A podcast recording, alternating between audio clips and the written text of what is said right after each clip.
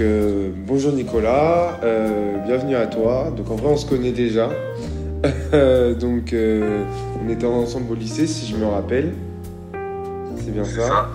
Et, et donc aujourd'hui bah, on a pas mal évolué. Et donc moi je suis à Audencia en major entrepreneuriat. Et bah, j'aimerais en fait en savoir plus sur toi, ce que tu fais, l'évolution un peu de, de ta structure en fait tout simplement. Et euh, voilà les différentes étapes, les processus que, que tu as pu mettre en place. Donc euh, je me laisse, euh, enfin je te laisse te présenter. Ok, très clair, merci beaucoup Ilan. Du coup, donc Nicolas perso, j'ai fait une école d'ingénieur qui s'appelle AgroParisTech, Ok, où je me suis d'abord spécialisé dans tout ce qui est industrie, bio-industrie. Euh, Ok. Ça touche au génie précisé, à la qualité alimentaire, au dimensionnement des unités de production, à plein de choses. Euh, j'ai toujours voulu monter l'entreprise, donc au final, j'ai fini par spécialiser en, en économie et gestion d'entreprise, et notamment en finance d'entreprise, euh, pour notamment apporter ses compétences dans l'entreprise. Euh, à savoir que ici, je l'ai créé à la fin de ma deuxième année à AgroParisTech, donc à la fin de ma quatrième année d'études. Euh, j'ai pris un an de pour, euh, pour, pour démarrer le projet avec, avec mon premier associé, qui est toujours associé avec moi, qui est notre CTO. d'accord, donc on a travaillé vraiment à fond sur ce projet. Ça s'est super bien passé. On a réussi à débloquer un peu tous les freins technologiques. Tu verras, on a, on a un projet assez deep tech. Euh, derrière, on a pu créer la société en décembre 2021, euh, où on finalisait euh, les, les six derniers mois d'études. On a pu s'auto-prendre en stage dans la société. On a recruté un troisième associé. Euh, à ce moment-là, on a vraiment bien développé la partie commerciale au-delà de l'aspect technique. Et donc, on avait à ce moment-là certaines problématiques, c'est qu'on n'avait pas à fournir euh, assez d'échantillons pour nos clients qui sont des industriels et qui demandaient du coup des grandes quantités de, de produits. Euh, donc, euh, et du coup, pendant l'été, on a réalisé déjà une première grande phase de financement, d'accord, une levée couplée à du financement bancaire et de la subvention aussi, euh, et qui est en train de se, se terminer en ce moment avec notamment d'autres subventions, toujours du financement bancaire, euh, et qui nous permet aujourd'hui du coup euh, bah, d'embaucher pas mal de monde dans la société pour euh, travailler sur les sujets R&D, sur les sujets de montée à l'échelle des procédés, mais aussi sur les sujets marketing, commerciaux, euh, et notamment de faire tous les investissements nécessaires à cette production dans un premier, dans un premier temps d'échantillons, puis derrière vraiment de, euh, de produire et de commercialiser euh, ce produit. d'accord, Voilà un petit peu mon, mon parcours. Euh, pour information, mes deux associés, donc il y en a un qui est issu d'AgroParisTech, mais vraiment spécialisé sur la partie euh, voilà, dimensionnement des unités de production, qui gère toute la partie R&D, industrialisation et propriété intellectuelle, vu qu'on a des enjeux de brevet. Euh, personnellement, je gère toute la partie finance, ressources humaines, stratégie et relations avec les brasseries, qui sont des, des partenaires des projets. Et Juan, notre troisième associé, c'est vraiment la touche commerciale. Lui, il est issu de l'ESSEC et de Centrale, et il a vraiment ce rôle de product manager, de gérer toute la partie, en fait, euh, business development, euh, marketing et communication. acquisition, etc. Genre, en deux mots, si tu veux, pour finir cette présentation, ici, en deux mots, ce qu'on fait, c'est qu'on revalorise donc un coproduit de l'industrie brassicole, les levures de brasserie, et on en fait des ingrédients protéinés, mais pas que, donc protéinés, mais aussi riches en fibres, vitamines et minéraux pour les industriels de l'agroalimentaire. Et eux, ils vont pouvoir en faire plein de produits. Donc ça peut être des pâtes protéinées pour les sportifs, ça peut être des galettes végétariennes, des, même des simili-viandes, des, fromages euh, ou des produits euh, de nutrition pour les seniors en France, par exemple. ok. T'as un peu coupé pendant que, que tu parlais, mais euh, est-ce que tu peux juste répéter ce que tu disais euh, sur la présentation d'Isti C'était euh, quand tu, tu m'as parlé du côté bra- euh, brasserie, et ensuite, euh, pour être simple, c'est quoi votre euh, proposition de valeur en fait? Tout simplement qu'on re- reparte là-dessus. Donc, proposition de valeur, on, on a un peu deux, vu qu'on dans l'économie circulaire, on a, on a vraiment deux bouts, quoi. Donc déjà, c'est euh, de proposer aux brasseurs de, euh, de revaloriser leur levure, ce qui aujourd'hui pour eux est un coût économique, un coût environnemental aussi euh, pour la société. Ça, c'est la première, c'est vraiment du côté des brasseurs. Et le gros de business, finalement, là, on va vraiment faire du revenu, c'est du côté client. Et en fait, c'est proposer une nouvelle source de protéines qui est donc moins chère dans un premier temps, meilleure d'un point de vue gustatif, plus complète d'un point de vue nutritionnel et plus durable que les solutions qui sont aujourd'hui proposées euh, aux brasseurs. On a vraiment ces quatre grands facteurs clés de succès qui sont le prix, euh, qui, a, qui a un, induit aussi la- l'aspect scalabilité, euh, montée en échelle et Tout à fait. ouais. cet aspect nutritionnel L'aspect goût, bien sûr, c'est le premier critère d'achat chez le client aujourd'hui quand il achète un produit alimentaire. Et l'aspect durabilité, bien sûr, qui est de plus en plus un enjeu primordial. Ok, ok, super. Alors, pour bien comprendre, le, à quoi ressemble le ou les produits euh, finaux développés par Isti Parce que tu m'as parlé de euh, commercialisation, vous avez déjà commencé ou c'est. Enfin, même testé un peu, eu des retours, comment ça se passe euh, de ce point de vue? Ok. Très concrètement, notre produit, le premier produit qu'on a développé, c'est une farine protéinée. Ok. Qui contient donc 50% de protéines complètes, 20% de fibres, pas mal d'eau également. Euh, donc c'est une farine, ça ressemble à une farine de blé, c'est un tout petit peu beige, donc c'est une couleur assez neutre. Euh, c'est le goût umami. Donc le goût umami, c'est en fait de viande de fruits finis. Donc aujourd'hui, ça, ce même produit il est spécifique pour les produits salés. Ça va pouvoir s'introduire dans des crackers, des pâtes, euh, des simili-viandes, des produits. Euh, etc. À terme, on a aussi pour objectif de développer des produits neutres pour pouvoir entrer dans des compositions sucrées, par exemple comme des shakers protéinés ou des barres protéinées. Enfin, barres protéinées, on est déjà dessus vu qu'il y a des barres protéinées salées, mais on va pouvoir aussi développer des barres protéinées sucrées. Euh, et pour info, donc nous, on n'a pas encore commercialisé. Aujourd'hui, on est vraiment dans cette étape où euh, nos clients, ils ont besoin de plusieurs centaines de kilogrammes d'échantillons pour déjà tester à l'échelle plus industrielle avant de réellement acheter le produit. Et là, on parle de euh, plusieurs tonnes, voire pour certains clients, plusieurs milliers de tonnes. J'en ai des clients qui, si on paye beaucoup avec les contrats, peuvent signer des contrats jusqu'à 5000 tonnes euh, de, de, ce produit par an. Et, euh, et donc ça, l'objectif, c'est d'y arriver d'ici à 2024. Ok, très clair. Et donc, et pour info, nous, on a, nous, on a, on a trois euh, branches d'R&D. Je ne vais pas toutes les, euh, les définir, mais il y en a une qui est, qui, qui est en fait le développement de produits alimentaires, de produits finis. Nous, en fait, on fait, on va pas vendre de produits finis, mais on développe des produits finis en interne. Euh, donc, on a déjà développé des pâtes protéinées, des gâteaux végétariennes, des crackers, des barres protéinées, euh, et on, on, va en développer encore plein d'autres cette année. Donc, l'objectif, comme c'est pas de vendre, il y a plusieurs objectifs. Le premier, c'est de montrer réellement, très concrètement, ce qu'on peut faire de notre produit, parce qu'une farine, c'est souvent pas parlant pour les, pour la plupart des gens, à part pour nos interlocuteurs particuliers. C'est ça, euh, ça. Entreprises, Euh, donc il y a cet aspect-là. Il y a l'aspect bien sûr communication, marketing. Donc c'est plus sexy de montrer, euh, de montrer des produits finis qu'une farine. La personne n'arrive pas forcément à se projeter dans qu'est-ce qu'on va pouvoir en faire. Et le travail, il est vraiment commercial c'est euh, c'est réellement de, formuler des fiches techniques euh, pour nos clients, pour leur faciliter la formulation de nouveaux produits, accélérer de notre côté euh, le go-to-market, la signature des contrats, et également potentiellement à terme, ça c'est pas encore le cas, mais on réfléchit à, monétiser aussi cette partie d'Isti, c'est-à-dire proposer de développer des produits pour nos clients avec ces spécialités qu'on est en train de, de développer sur le produit levure. D'accord, ok, très clair. Euh, très clair sur euh, la partie euh, économie circulaire, etc. moi, j'ai une question du coup sur la partie protéinée, du coup, puisque ça fait aussi partie de, de l'avantage un peu de votre spécificité finalement. elle vient d'où cette idée de protéine, farine protéinée, tout simplement? Alors bah du coup, moi quand je disais quand je suis rentré à l'école, je voulais vraiment monter une entreprise. J'ai pas mal d'idées, je cherchais en fait justement vraiment des idées.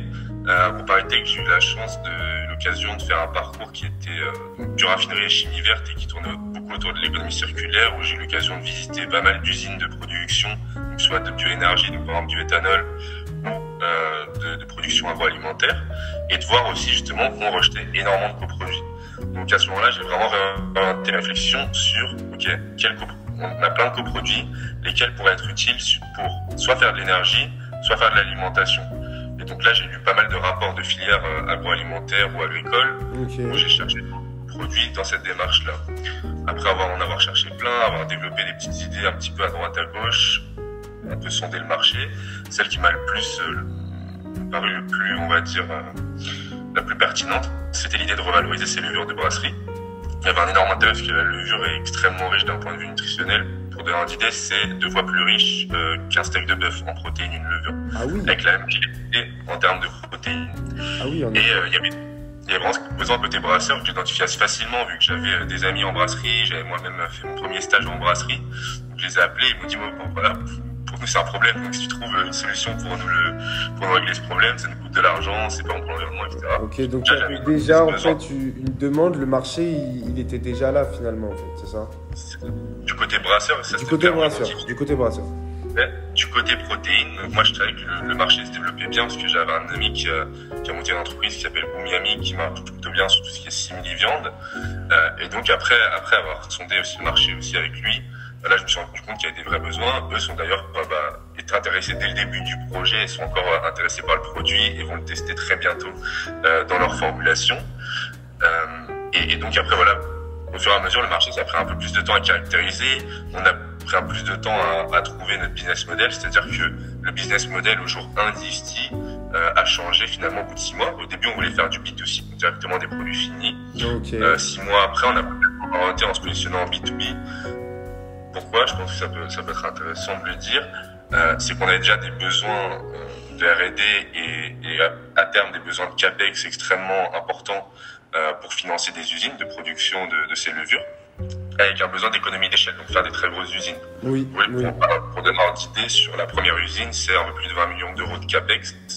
Et donc si on voulait faire en plus la partie produit fini, c'était du capex en plus, des, des, dépenses de marketing qui, qui ont absolument rien à voir parce qu'il faut aller toucher vraiment le consommateur final. C'est ça. Euh, c'est des, ouais, des, fonds que, que pour euh, trois euh, étudiants d'école ingé commerce euh, que personne n'a. Donc je comprends, je comprends. Ok. Et, et, en plus, c'était voilà, il y, a personne de notre équipe qui est un grand spécialiste du, du, du marketing B2C qui a vraiment cette fibre, cette, cette expertise-là. Donc, on s'est aussi basé sur, euh, sur notre nos expertises qu'on avait en tant que fondateur. Okay. En l'occurrence, de, des fondateurs, on vient de la partie ingénieur. Donc, pour nous, c'est beaucoup plus simple de convaincre euh, des gens comme nous, d'autres ingénieurs, d'autres chercheurs. Et c'est ça nos interlocuteurs aujourd'hui dans les entreprises industrielles. Okay. Euh, et en même temps, voilà, sans expertise B2C, c'est un petit peu compliqué. Bon, bien sûr, on peut tout régler en recrutant, etc. Mais encore une voilà, des besoins de financement encore plus importants, sachant qu'on a déjà des besoins en financement très importants. Et du coup, bah, une croissance forcément assez capitalistique euh, déjà aujourd'hui et dans le futur. Ok, ok, top. C'est très clair. Euh, donc, tu as déjà abordé un petit peu, euh, j'allais j'allais venir dessus. Donc, tu as déjà abordé un peu la partie des, des, pivots en fait que vous avez eu à faire, notamment voilà l'idée de faire un produit final directement pour le consommateur, etc. Euh, est-ce qu'il y a eu d'autres pivots ou, s'il n'y en a pas eu d'autres, mais je pense qu'il y en a eu, euh, des éléments bloquants dont voilà, tu aimerais euh, parler, nous partager? Je pense que c'était vraiment, voilà, ça c'était vraiment le gros gros pivot d'ici, enfin, tout le business model qui a changé. Derrière, on a, nous, par chance, au tout début, c'était pratiquement, vraiment beaucoup de R&D, on n'a pas eu de problématiques liées au Covid, parce qu'on s'est lancé, en fait, on s'est lancé en juin 2020, donc voilà, phase début Covid, mais on a quand même pu euh, travailler convenablement. Aujourd'hui, les, des, freins qu'on a, les principaux problèmes qu'on a aujourd'hui, honnêtement, c'est les temps de livraison euh, de certains équipements qui ont été énormément rallongés par la crise Covid notamment, euh, et sur plein plein de secteurs, mais sur le nôtre on est pas mal touché. C'est-à-dire que quand j'ai commencé ici, on avait des temps de livraison sur un outil qui était de 6 mois. Aujourd'hui, on est plus à 8-10 mois. Donc euh, bah, forcément, les roadmaps s'allongent un petit peu. Okay. Et au-delà de l'aspect des livraisons, on a les prix euh, de ces outils-là qui ont augmenté. Euh, donc d'à peu près 20% sur certains outils. Sur un outil qui coûte à échelle R&D, 100, 150 000 euros, c'est déjà beaucoup d'argent en plus à, à débourser. À, à l'échelle industrielle, on parle d'outils qui coûtent plus d'un million d'euros pour notre outil principal. Et donc, bah, 20%, c'est plus de 200 000 euros. Donc okay. ça, c'est deux aspects qu'on a dû régler, et notamment notre plan, notre plan de financement a changé, et du coup, avec des besoins de financement plus forts. Et d'ailleurs, en fait, depuis un peu le début de l'année, le marché est est un petit peu plus complexe dans le sens où bah, les marchés sont un peu euh, pas redressés comme on dit, mais ils sont recalés un petit peu plus bas on va dire. Oui, voilà, et donc euh, bah, crainte de l'investisseur de là on a une baisse des valorisations des sociétés en général. Euh, donc euh, plus de difficultés à lever euh, plus d'argent quand on va lever auprès d'investisseurs et plus de crainte du côté invest avec en plus des besoins en financement plus forts. Donc ça c'est c'est un peu le. En fait, le projet, il a, pris, il, il a, pris, de l'ampleur, en fait, si je comprends bien. plus, que, plus que vous aviez vous prédit au départ, en fait, par rapport à la demande des, euh, des, euh, comment dire, des, des, industriels, en fait. C'est ça. En fait, c'est plus de, plus de dépenses sur les outils. Euh, c'est aussi, on en parle beaucoup, on entend beaucoup dans les médias. Ça touche plutôt les, grands groupes, mais en fait aussi les petits. C'est que bah y a de l'inflation plus forte, donc bah les gens ont tendance aussi à demander des salaires plus élevés, très logiquement d'ailleurs. Hein. Et, donc voilà, c'est que des dépenses qui augmentent aujourd'hui et euh, plus de complexité à respecter euh, ces roadmaps. Euh, et nous, par chance, en fait, aujourd'hui, on n'a pas d'outils industriels. En fait, moi, je suis content qu'on n'ait pas commencé deux ans plus tôt, parce que j'ai des amis qui sont dans ce cas-là et qui ont vu bah, leurs dépenses sur l'énergie multipliées par 3 à 4. Et donc des trucs assez catastrophiques. Quoi. Ok, ok. et donc, du coup, pour, on, on, repart juste parce que là, on parle un peu de, euh, des, euh, enfin, on sort des, des, gros chiffres euh, depuis tout à l'heure, etc. vous, c'est quoi votre, enfin, du coup, votre business model, il, comment d'un point de vue financier ou même avoir un ordre d'idée Je sais pas si vous achetez 20, enfin, une levure à, je sais pas, pour 20. vous la transformez, vous la revendez pour combien? Et ensuite, enfin, c'est quoi le, le, cheminement en fait? Pour arriver ensuite au consommateur, c'est quoi un peu le, l'architecture en fait, le squelette? Ok, du coup, le business model assez, finalement assez facile. Euh, donc nous, aujourd'hui, on envisage d'acheter les levures à 150, 150 euros la tonne au brasseur. Ok. 50 euros la tonne au brasseur, ce qui nous permet de sécuriser des contrats très long terme, parce que quand on monte une usine, on a besoin de sécuriser ces contrats sur, euh, sur plusieurs, euh, plus de 10 ans si possible. Euh, et derrière, en fait, nous, la transformation, donc pour un kilo de levure, euh, après, c'est un rendement d'usine assez classique, on va ressortir à peu près 950 grammes, donc 95% à la sortie. Et nous, et après, on a des dépenses industrielles. Donc, concrètement, notre marge brute, elle est de 43%, ce qui est supérieur euh, à la moyenne du marché.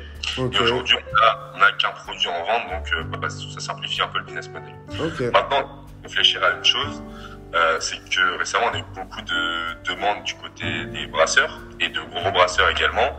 Avec les brasseurs, on s'est rendu compte qu'il y avait des coûts vraiment très importants parfois sur la levure.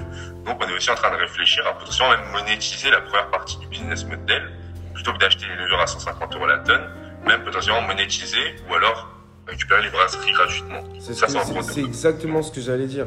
Parce que si eux, c'est une surcharge il n'y a aucune raison finalement de les rémunérer pour euh, vous euh, la. Enfin, moi je dis ça d'un point de vue extérieur, mais euh, je me dis, c'est plutôt eux qui, voilà, c'est vraiment le pain breaker quoi. Ils ont un point, voilà, on, les allège par rapport à ça quoi.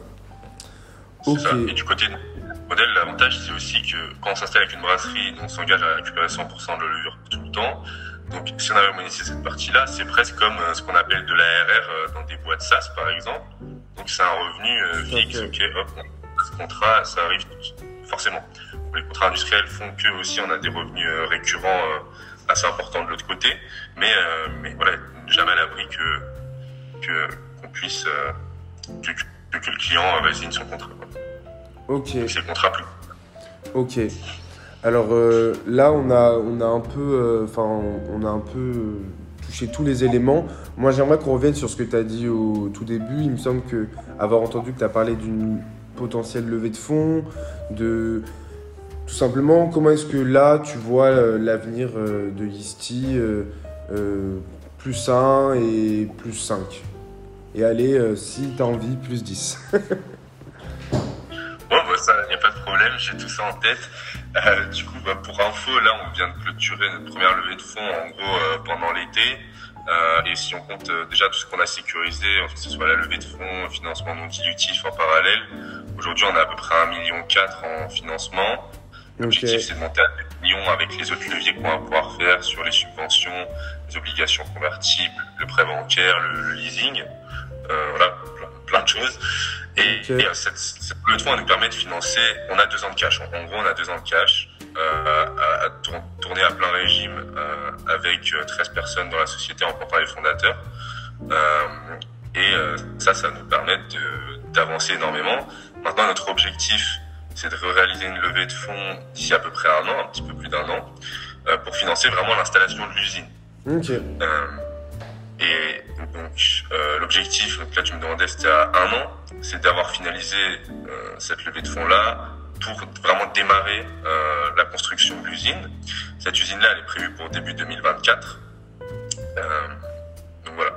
Ensuite, à trois ans, l'objectif, c'est vraiment d'avoir euh, une usine qui tourne à plein régime, euh, avec des clients et, euh, et des brasseurs euh, vraiment engagés. Donc, Tu veux bien choisir aussi nos partenaires, que ce soit les brasseries euh, ou les clients au départ. Okay. Il y en a énormément, énormément de clients, énormément de brasseries qui sont intéressés. Donc, on pense, on espère en tout cas pouvoir aussi effectuer le choix.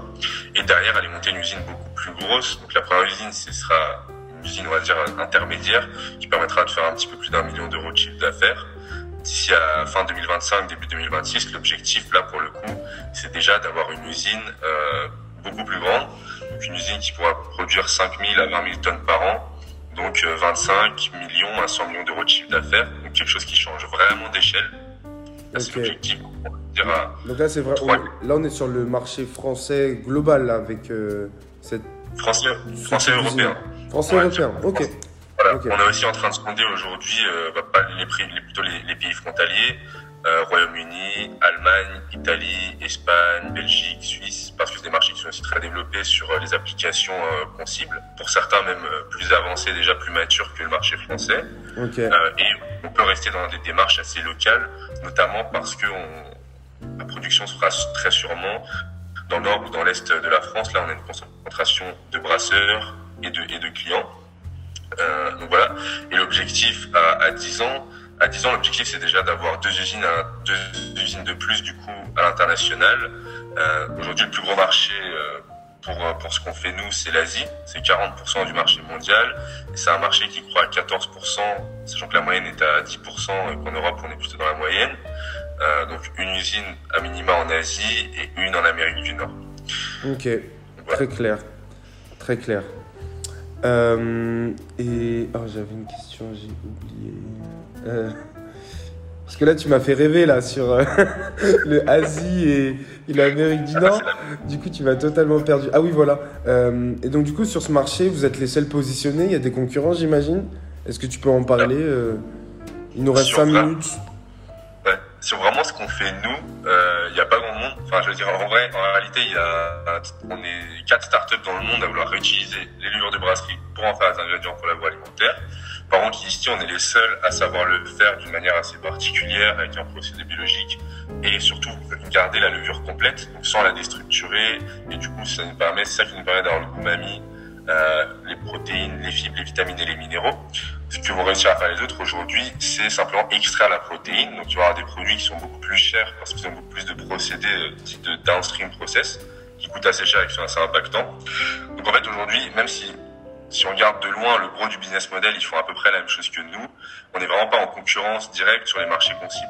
Parce que Ok. on a des produits qui peuvent vendre à 14 euros le kilo et plus, VS nous 5 euros le kilo. Nous, on va pouvoir viser d'être cette base protéique, on va dire le cœur d'assiette, et eux plutôt des produits fonctionnels euh, qui vont être intégrés en plus petite quantité dans les produits, qui sont aussi très utiles et où il y a vraiment un marché. C'est juste qu'on n'est pas en concurrence directe sur l'applicatif. Donc nous, nos vrais concurrents en réalité, c'est par exemple les protéines végétales. Aujourd'hui, plus de 95% du marché des, pro- des ingrédients protéinés alternatifs, qui a un marché de 1 milliard d'euros, plus de 95% c'est les protéines de pois et les protéines de soja, Ok. avec les défauts et les bien. avantages que ça. Je vois très bien. Je vois très bien. Euh, je vois très très bien. Et. hum, Ta ta ta. euh, J'ai une question encore sur, sur le marché. J'aurais dû. Elle vient de m'échapper. Ah, ah oui! Euh, ju- juste là, ça m'a interpellé. T'en as parlé juste pour que les, les auditeurs puissent savoir. C'est quoi le goût mami? Le goût umami, en fait, Umami, pardon. On va plutôt appeler ça une saveur. Euh, donc aujourd'hui, bon, bah, il y a les quatre connus, euh, salé, sucré, etc.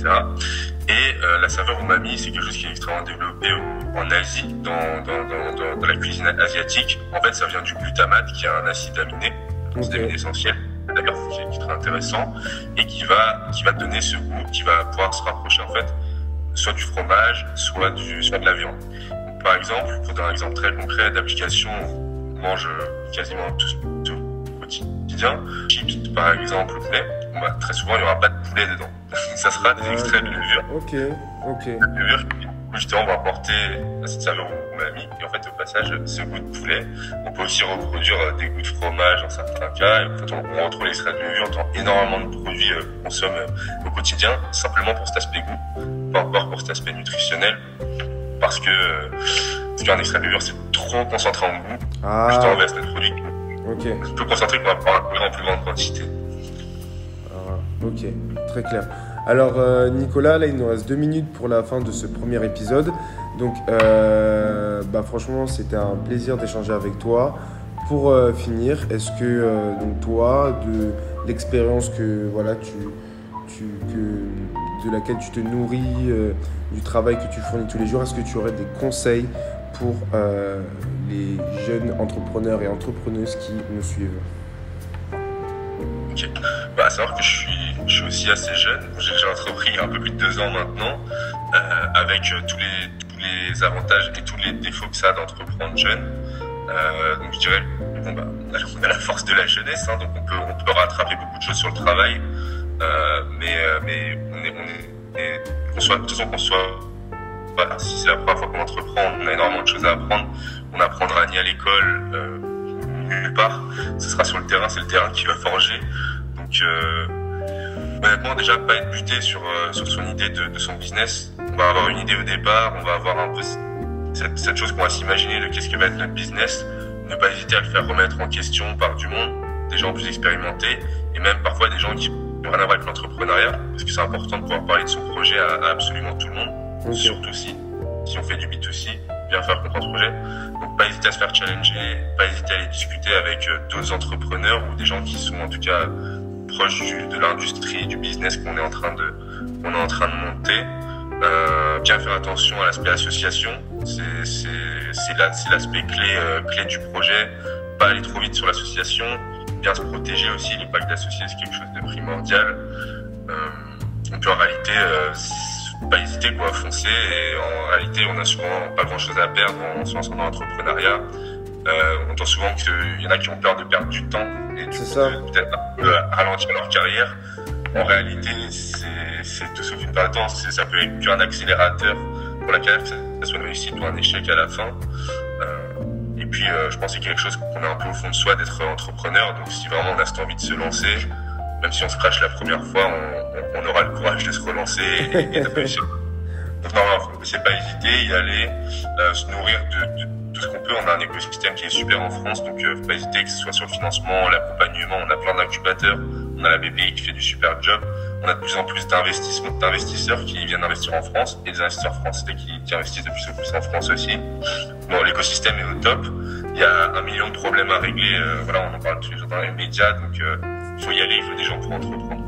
Ok, bah super Nicolas.